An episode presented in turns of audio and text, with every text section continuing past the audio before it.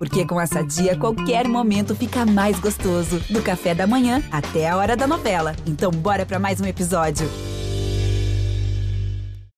Muito bom dia, muito boa tarde, muito boa noite. Alô, massa do Galo. O Atlético está disputando o Campeonato Mineiro como grande favorito, mas tropeçou no jogo contra o RT lá em Patos de Minas. O Galo usou os reservas e a URT venceu por 1 a 0, gol do volante Berlan ainda no primeiro tempo. O Galo, que começou a rodada na primeira posição, agora está em segundo lugar, atrás do arquirrival, o Cruzeiro. Foi um erro escalar o time todo reserva no jogo contra o RT em Patos de Minas? Eu sei que é fácil falar depois, né? Mas eu vou fazer essa pergunta. Bom, é, a experiência acabou? Agora é hora de escalar o time titular e seguir em frente, pensando no jogo com o América e depois a Supercopa do Brasil contra o Flamengo. Aliás, tem local, hein? Vai ser em Cuiabá. Dos reservas, dá para contar com quem para o restante do Campeonato Mineiro, para brigar por vaga no time titular?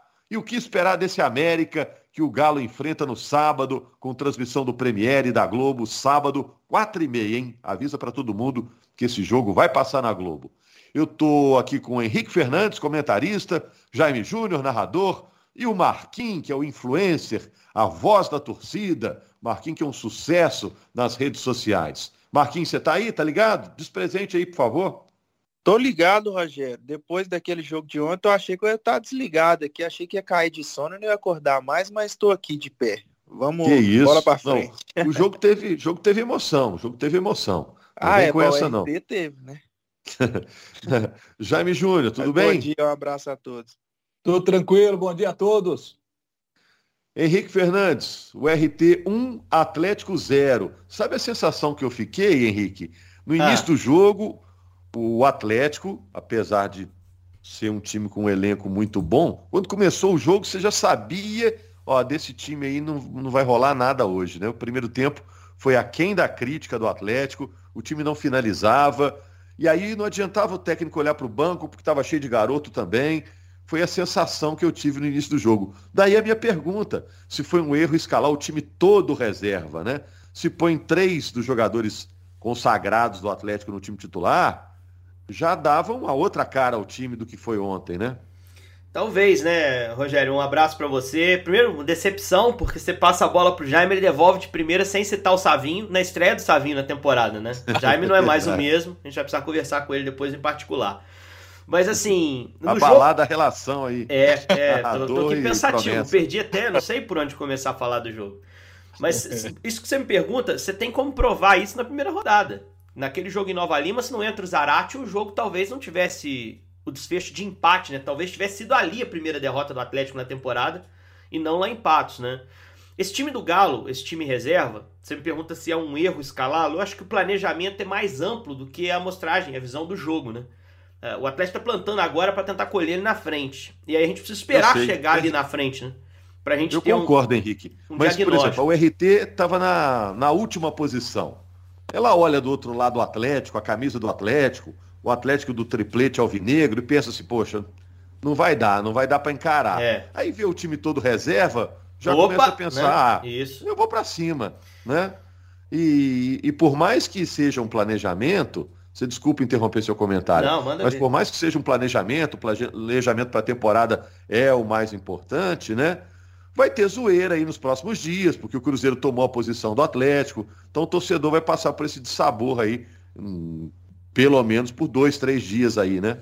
É, se o Galo não ganhar o clássico, o Cruzeiro pode até abrir frente na liderança na próxima rodada, né? Então, é, sim, é, pode ter um impacto dentro do campeonato esse tropeço, não há dúvida disso, né? Eu só acho que é um risco calculado. Os, caras apostam na possibilidade de, de mesmo com um time alternativo, vencer, evidentemente, né? E, e eu acho que tinham jogadores ali no Atlético para fazer um jogo melhor. É, a URT não é mais a, a, lanterna do campeonato, não só pela pontuação, e desde a última rodada, ele, entrou nessa rodada como lanterna, mas desde a última rodada já tinha dado sinais muito legais. O, a URT só não ganhou do Berlândia em casa na rodada passada, porque tomou um gol com 43 segundo tempo.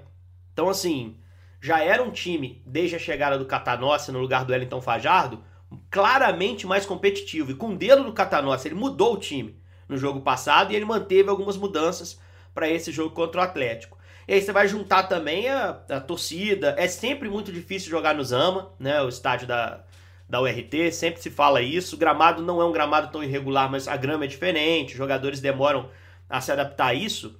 E a URT forçou um jogo de primeira e segunda bola. O que é um jogo de primeira e segunda bola, gente? É um jogo que a bola é colocada numa posição de disputa, que você precisa ganhar a primeira bola, quer dizer, ganhar a primeira disputa, e pegar a sobra, que é a segunda bola, para você conseguir progredir no campo. Não é um jogo em que se troca passes e se trabalha em transição com bola no pé. A URT gosta desse tipo de jogo e esse time do Atlético tem muita dificuldade para jogar assim. O Turco falou sobre isso depois na coletiva. E não era para ter. Não era para ter, porque tem peças, tem um sistema que eu acho que é bom para jogar assim, 4-4-2 que aproxima dois atacantes, por exemplo.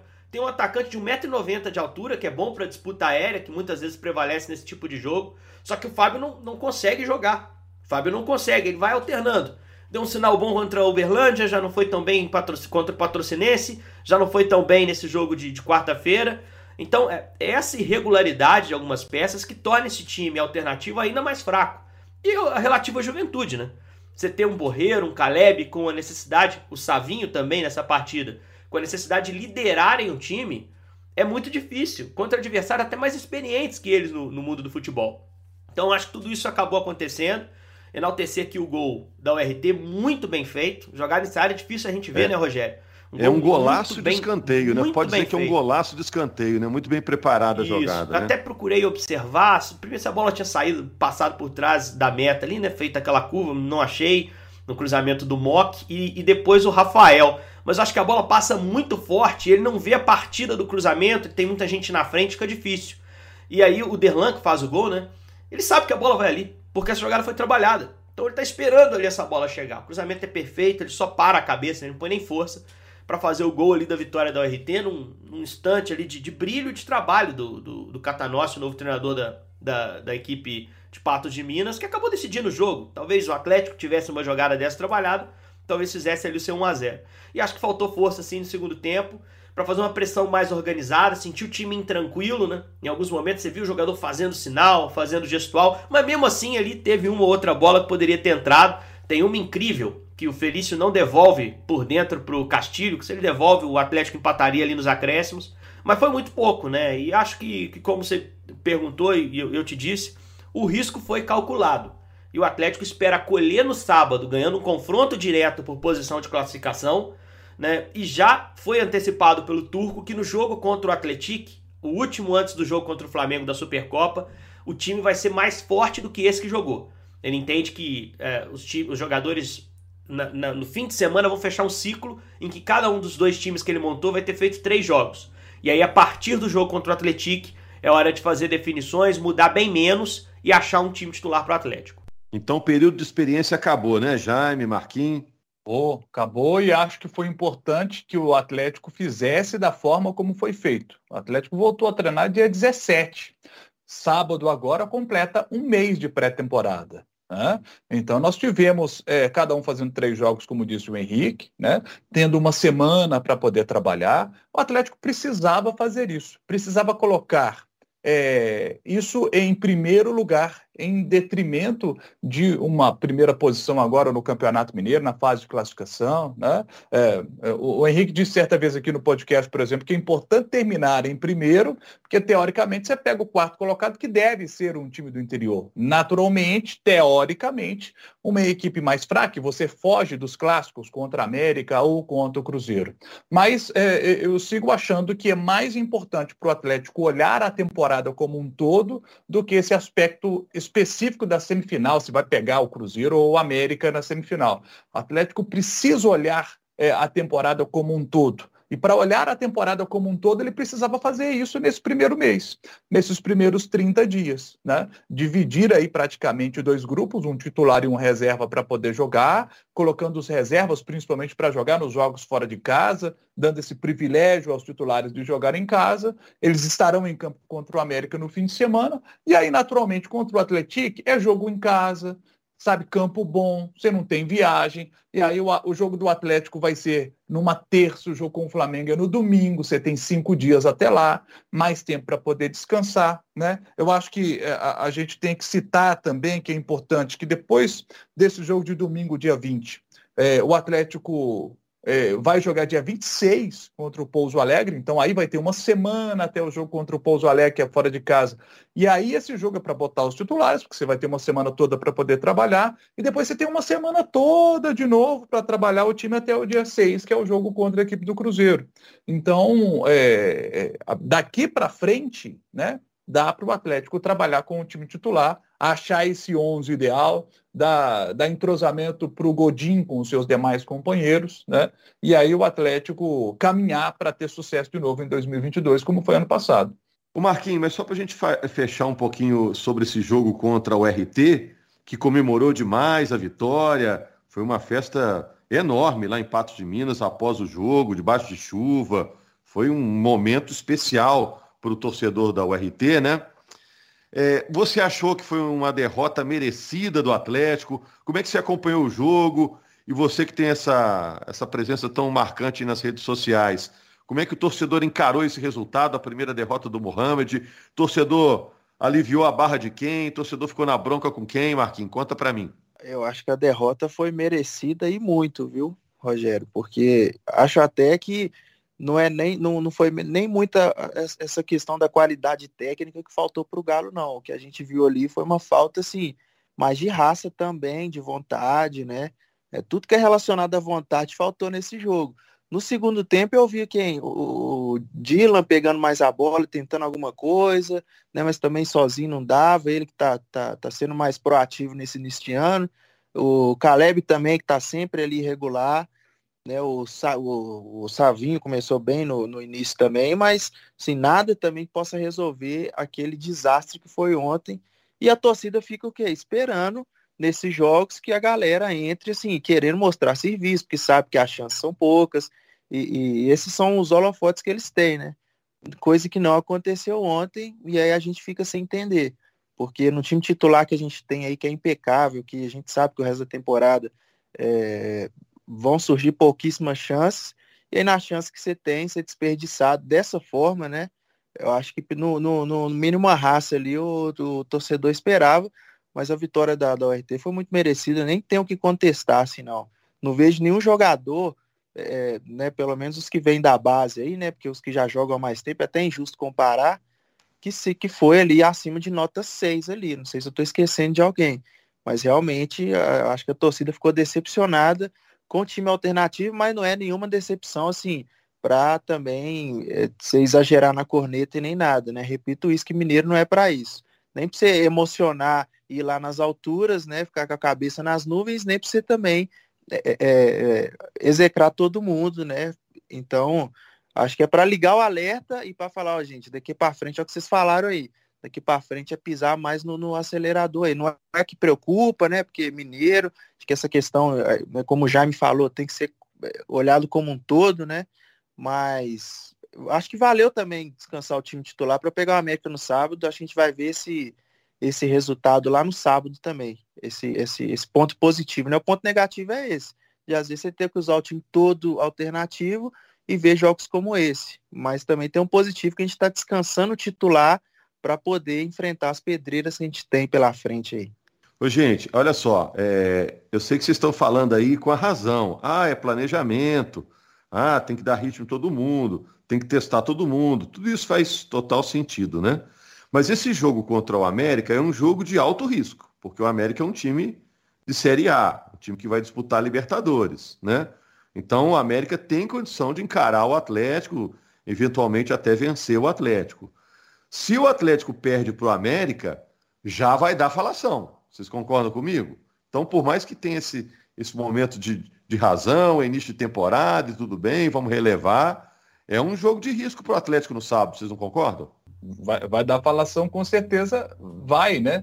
Mas acho que esse time do Galo é, é muito cascudo para poder enfrentar esse tipo de pressão. Esses caras enfrentaram no ano passado a maior de todas as pressões, talvez ou uma das maiores da história do Atlético, que era ganhar um campeonato brasileiro num time que não ganhava há 50 anos. E esses caras enfrentaram toda essa pressão aí para poder para poder ganhar esse título, né? Ainda ganhar o outro Mas Brasil, isso né? agora vira pressão para o time desse ano, né? Que é obrigado a repetir o feito, o treinador que chegou é obrigado a ser tão bom quanto que saiu, vira pressão para o time atual, né? Virou, a, virou a folhinha, é, mas eu, eu, não sei. Para quem está lá agora. Ô, Rogério, eu acho que, cara, eu não tenho procuração para falar em nome de torcedor, não. Eu sempre falo isso aqui e o, o Marquinhos tem algo mais perto disso aqui entre é, nós, né? Marquinhos tem lugar de fala porque tem lugar é de fala. bancada, a gente é jornalista, né? Eu acho que o torcedor do Atlético sabe que é difícil para Dedel, olha o termo que eu usei, você repetiu o que foi feito no, no, ano passado, né? É bem difícil, cara. E o torcedor acho que tem essa consciência. Eu acho que o Galo não pode não ganhar nada esse ano. Tem que tentar dar, botar um docinho ali, né? né? Assim, e não tô falando de estadual, é tentar atacar um outro título importante. Isso já vai ser o bastante. Acho que o torcedor, assim, como eu disse, não tem procuração, mas isso vai ser reconhecido pelo torcedor. Eu acho que não tem no atleticano aquela entre aspas, arrogância que a gente viu em alguns momentos do Flamengo pós Jorge Jesus, de querer manter aquele time hegemônico no futebol brasileiro. Eu não consigo enxergar isso assim. Eu sinto o torcedor atleticano mais grato a essa, a essa geração, a esse time que foi montado. Lógico que se for mal em todos os campeonatos, vai virar o negócio. E 2023 vai ser um sofrimento. Mas a temporada está só começando, assim, não estamos traçando nenhum prognóstico definitivo, nada disso. É, eu acho assim, existe um, um, um, pé no chão da parte do atleticano. Mas falando do clássico especificamente, eu acho o Galo favorito para o jogo do fim de semana. Porque por mais que o jogo seja na Casa do América, né, no Independência, que já foi casa do Atlético, não é a casa do Atlético desse atual, não. Esse atual joga no Mineirão. Esses caras que estão aí tem imensa maioria de partidas no Mineirão. Então vai ter um estranhamento do campo, nada demais também. O América é um time que passou por mais mudança que o Atlético em relação à última temporada. Ah, não mudou o técnico. Isso é um ponto positivo para o América. Mas o América tem uma defesa toda mudada e ainda não confiável e com problemas, porque dos zagueiros à disposição, o Maidana e o Éder estão com Covid, ainda não estão liberados 100% para esse jogo, é provável que estejam, mas não estão liberados. O América não tem um goleiro ainda confiável definido. O Jailson não estreou, o Jori é, tem em alguns momentos deixado um pouquinho a desejar nas primeiras rodadas, embora também tenha se destacado em alguns jogos. O América perdeu o Ademir, que é era a grande peça ofensiva do time da última temporada, né? E que hoje está a serviço do Atlético, como um jogador ali é, é, que não é protagonista, né? É uma opção. O Everaldo, o Everaldo, é, o Everaldo também está com Covid, né, Jair? Também. E aí o Everaldo é uma situação mais difícil, porque o exame positivo veio depois dos zagueiros, né? Então, assim, é um América com muitos problemas. O que o América tem de bom para levar para o jogo de independência é o meio-campo, que é excelente. Ale, Juninho e Cal.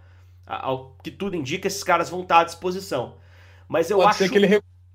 Pode ser que ele bote o Cal na zaga o, pelos o... problemas da defesa Isso. e Mas aí entra o Zé, né? Mas aí entra o Zé, que é um cara também experimentado.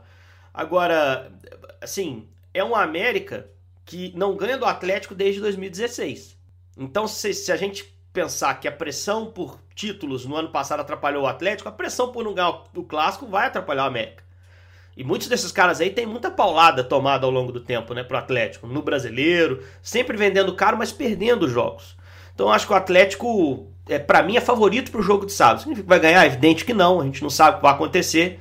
É, o, o América ainda contratou alguns jogadores experimentados, como o Wellington Paulista, que é um cara que cresce em alguns jogos desse tipo. É, mas assim, acho que o Atlético tem condições de jogar fora de casa, como visitante, entre aspas, no clássico e pontuar. Porque esse time titular ainda não perdeu na temporada e é um time muito mais forte do que o time que a gente viu em Patos de Minas. E vai chegar fortalecido. Se não tivesse poupado em Patos, teria um prejuízo físico, porque o América poupou em Pouso Alegre na terça. O América já teve um dia a mais, ainda poupou em Pouso Alegre. Então eu acho que o Atlético acertou no planejamento para sábado. Vamos ver se em campo vai confirmar isso. É isso, e a Globo mostra esse jogo, quatro e meia no sábado. Vamos ver se o Atlético tem um rendimento melhor, porque agora se vê meio obrigado a vencer, né? Depois do resultado diante da URT. Tem até um, um, um comentarista aí do GE. Globo que disse o seguinte: Galo fez tudo o que a URT quis. Entregou. Você, você leu isso, Marquinhos? Esse pensador? Entre... é, eu concordo com ele, viu? Entregou de bandeja. Que os times do, do, do interior é mais ou menos assim o mesmo roteiro, né? Os caras entram tentando dar o sangue né, tentando achar uma brecha ali para ver se outro time vai vai dar um mole e o Galo deu esses moles, né? Deu essas bobeadas que aí você dá, você dá confiança, né? Você dá corda e aí o RT só fez o, o trabalho dela, não tem nada com isso. Mas é, é a gente tô... saber também é, é, é, separar, né? Ver que ontem foi o time alternativo, é claro que o escudo do Galo, a instituição que está ali, mas, mas saber separar que é o time alternativo que estava ontem. Se uma outra, um outro jogo for esse mesmo time, aí sim a gente vai lembrar dessa partida e ficar com medo. Mas agora contra o América, a gente tem total confiança no time titular, né? É o melhor time do Brasil atualmente. E assim, dificilmente, é claro que pode acontecer, respeito demais o América, mas se acontecer, é difícil demais, né? Uma, uma, uma derrota assim para o Galo, ainda mais uma derrota assim que a gente fala, é, perdeu feio, não sei o que e tal, tomou baile, acho que assim quase impossível. Acho que pelo menos um grande jogo a gente pode esperar do Galo aí. É, essa fala que eu disse aí realmente é do Marquinhos, lá no GE. Globo. O Jaime quer completar para a gente fechar, Jaime? Eu queria só botar um tema final aqui. A gente imagina uma, uma zaga titular do Atlético, Godinho e Nathan Silva. O Hever é um, é um reserva natural ali, um cara que está sempre jogando. Né? Temos dois outros zagueiros que atuaram contra o RT, Igor Rabelo e Vitor Mendes. É, o Vitor Mendes passou na frente do Igor Rabelo para vocês nessa disputa. Hoje o, o, o Vitor Mendes seria uma, uma quarta opção? Ah, ou até uma ainda não. Acho não, que não. Ontem eu vi muita gente criticando o Rabelo, mas eu não vi ele, ele assim, atrapalhando o time ou jogando mal, assim, a ponto de, talvez, sabe, dar uma decaída de nível, assim. Não achei um absurdo também, não. É, o Igor Rabelo, né, também acho que não. O Igor é. Rabelo também entra em umas podres aí, né? Ele entra, às vezes, sempre com um time reserva, ele é o, sabe, acaba sendo o cara mais qual... famoso ali no time reserva. Não, sabe qual o ponto positivo pro Rabelo, assim? Um jogo que ele ganhou muito ponto final da Copa do Brasil, cara. Foi bem naqueles jogos isso, lá. Foi muito né? bem, e, é. eu acho que isso deu ponto para ele. Tem mais um tema, cara, que eu não queria deixar passar, não, Rogério. Final da Supercopa em Cuiabá. É, foi uma definição dessa semana aí eu achei lamentável do ponto de vista da CBF, é. tá? Acho que foi uma O Atlético cidade... reclamou. O Atlético reclamou, acha que é uma vantagem para o Flamengo, porque lá é mais quente. Ah, não, e é... o Atlético voltou depois das férias. É... E que o Flamengo teria sido comunicado primeiro, tanto é que já reservou hotel. O Galo procura hotel lá que quer, é... já tá com o Flamengo. O Galo tá reclamando. Eu acho que tem um pouquinho de exagero aí, porque Cuiabá tem dois hotéis. Eu garanto para vocês que tem. É, dois hotéis de boa qualidade, isso não vai ser determinante é. para definir não, quem vai ganhar. A bronca é que o Flamengo teria sido informado com antecedência a que o jogo é lá, né? Vamos lá, é que o Atlético dificilmente vai conseguir fazer o volume de torcida lá em Cuiabá. Porque o Flamengo tem mais torcida e porque hoje pra você sair de Belo Horizonte e ir para Cuiabá no dia 20, R$ 2.100 para respirar o ar de Cuiabá sem hospedagem, sem ingresso. Vamos supor que o Atlético compra a carga de 50% de ingresso e entrega na mão do torcedor. 2,100 para você pegar o um aviãozinho em Confins e pousar em Cuiabá. Porque tá em cima da hora. Então, assim, é difícil fazer volume de torcedor lá. O Atlético... É um... 2,100 só avião? Só avião. O Atlético... Trem. Dinheiro demais, é? É, o Atlético, o Atlético é um, é um clube muito mais regional que o Flamengo. É, isso não é demérito algum, porque isso não mede paixão de torcida nem média de público. A do Atlético foi a maior do ano passado.